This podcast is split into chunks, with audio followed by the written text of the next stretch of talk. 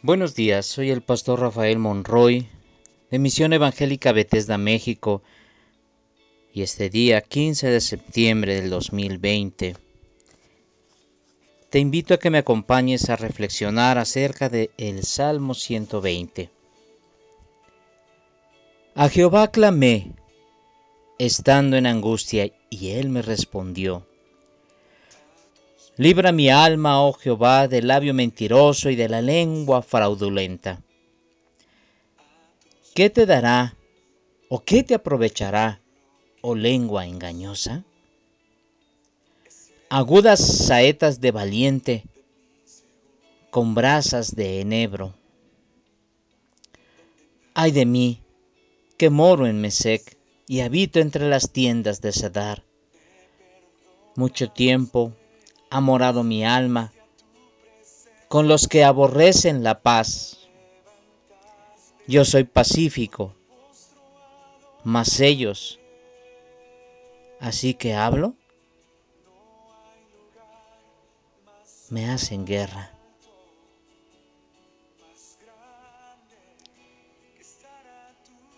En este Salmo 120,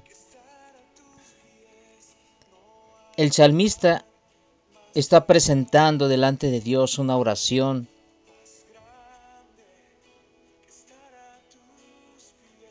ante el peligro de una lengua engañosa.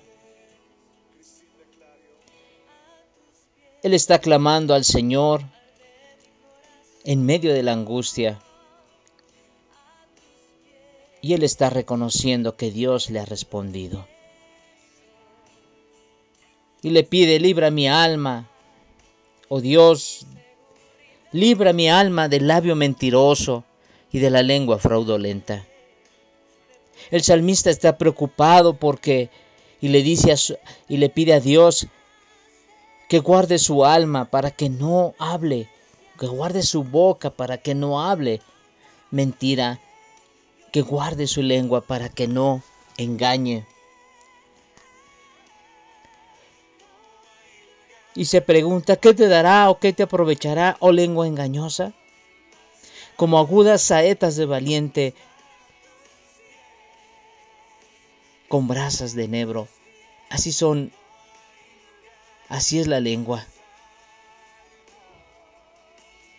Dispuesta a hacer el mal, dispuesta a dañar.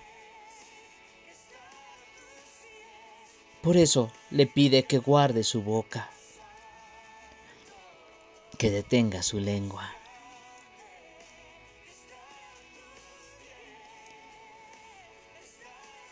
Dice el salmista, mucho tiempo ha morado mi paz con los que aborrecen la paz. Dice, yo soy pacífico. Pero entre tanto que habla, que abre la boca y habla, enseguida le hacen guerra. Sí, qué difícil es poder contener la lengua para no hablar mentira o no hablar engaño.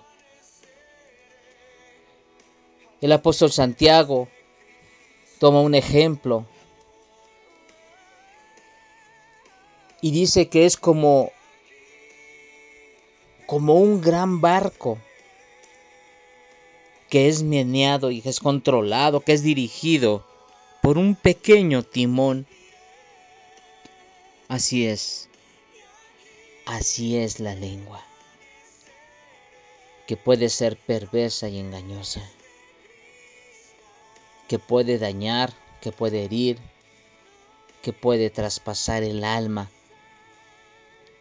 de tu prójimo. Si tú y yo no tenemos cuidado, nuestras palabras pueden ser más hirientes aún que una espada. Y las heridas producidas por ella son más grandes. Guardemos nuestra lengua, pidámosle al Señor como el salmista, que guarde nuestra lengua para adorarle, para bendecirle al Señor. Pero también tenemos que caer en una gran reflexión. ¿De una misma fuente puede brotar agua dulce y agua amarga? No es posible. Por eso debemos tener, ahora sí que en la punta de nuestra lengua, la alabanza, la adoración a nuestro Dios. Pareciera ser algo sencillo, pero es difícil y es complicado para todos nosotros. Porque tendemos a juzgar, tendemos a criticar. Tenemos, tendemos a señalar las faltas de los demás. Pidamos pues al Señor que Él guarde nuestra vida. Por eso cuando estamos en la presencia de Dios no estamos pensando cosas malas, lo cual pues nos lleva a reflexionar como el salmista y entender que si pasamos más tiempo en la presencia de Dios, aún nuestras palabras van a cambiar, aún nuestra manera de pensar va a cambiar. Y vamos, vamos a tener en la punta de la lengua bendiciones para todos en lugar de maldiciones. Por eso hay que estar en la presencia de Dios constantemente, en todo momento. Que Dios te bendiga.